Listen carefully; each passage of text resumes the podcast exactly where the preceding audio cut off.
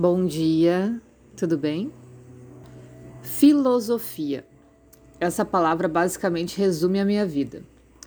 Segundo Descartes, no livro Os Princípios da Filosofia, de 1644, ele diz assim: a palavra filosofia significa o estudo da sabedoria, e que por sabedoria deve ser entendido não meramente prudência na administração dos negócios, mas um conhecimento perfeito de tudo que o homem pode saber, tanto para a conduta da sua vida, quanto para a preservação de sua saúde e a descoberta de todas as artes, e que o conhecimento para servir esses fins deve necessariamente ser deduzido das primeiras causas. Cada palavra dessa citação ressoa no meu coração como a mais absoluta verdade. Então, ela é a minha verdade, meu norte, o qual devo seguir e me orientar quando a vida me questionar sobre os meus princípios. Eu amo estudar, transformar em prática o que eu aprendo, e com um adendo da filosofia, eu aprendi a prestar atenção nas causas e não nos efeitos. Quando aprendemos a ficar atentos em cada ato, não vacilar, não distrair, a gente desenvolve uma habilidade incrível, a de antever os acontecimentos. Os resultados das nossas ações são óbvios e claros. Não há o que fazer depois que eles se apresentam para revertê-los. Apenas aprender com eles. Mas quando você presta atenção na causa, essa é a única etapa onde você pode escolher o resultado. Então é simples.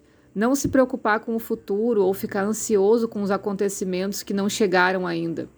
É só aguardar que eles virão exatamente na medida da sua intenção no momento que plantou as sementes.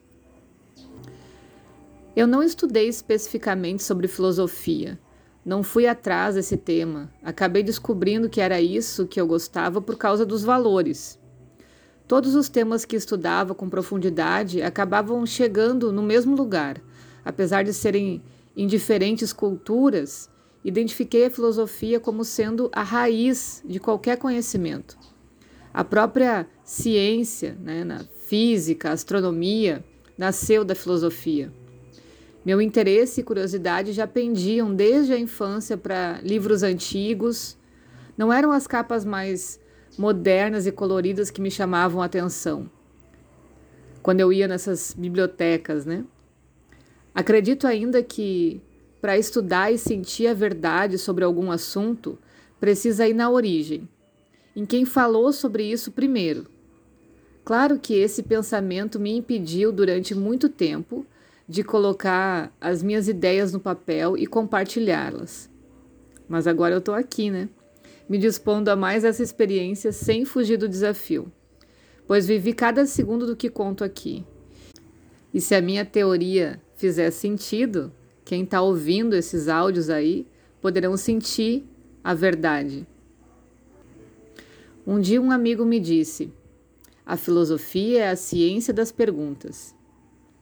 Eu não conhecia essa frase, mas concordei com ele, pois quem tem um espírito curioso que busca se compreender cada vez mais através do autoconhecimento, precisa colocar seu ego nessa prova de fogo que são as perguntas constantes. Para quebrarmos um vício, é interessante que interroguemos nossa persona até que ela nos diga algo verdadeiro para manter aquele hábito. Caso contrário, é vício e precisa ser reeducado para deixar de ser apego e começar a se tornar fluido, flexível.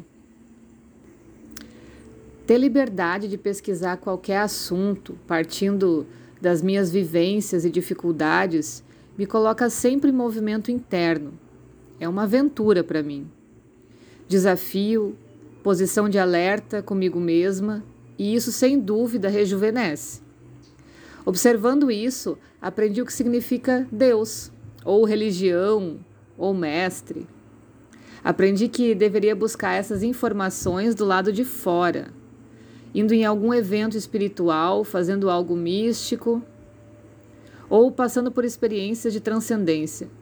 Digo aprendi porque em todos esses grupos que pertenci, sempre me atraíam pela promessa de conhecer Deus, ser alguém importante, que realmente faz o bem para os outros, etc. Mas isso não acontecia e eu acabava me decepcionando. Estudando sozinha filosofia, eu percebi que esses grupos que se dizem o caminho, que a gente enxerga hoje em dia, essa, essa temática já existia há muito tempo. E mais ainda, que esses grupos tinham uma intenção por trás.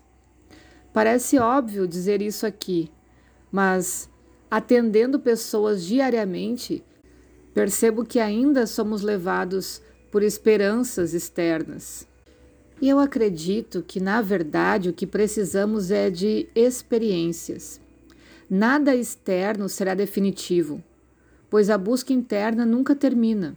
Serão apenas experiências necessárias para nos darmos conta de algo em nós. Nem que seja para fazer a pergunta: por que eu me atraí a isso? E sem medo, buscar a resposta. Estar disposto a abandonar tudo o que aprendemos a qualquer momento, soltar pela ânsia de estar sempre leve pois esse é o ponto de equilíbrio. Aprendi isso ao longo de cada tombo.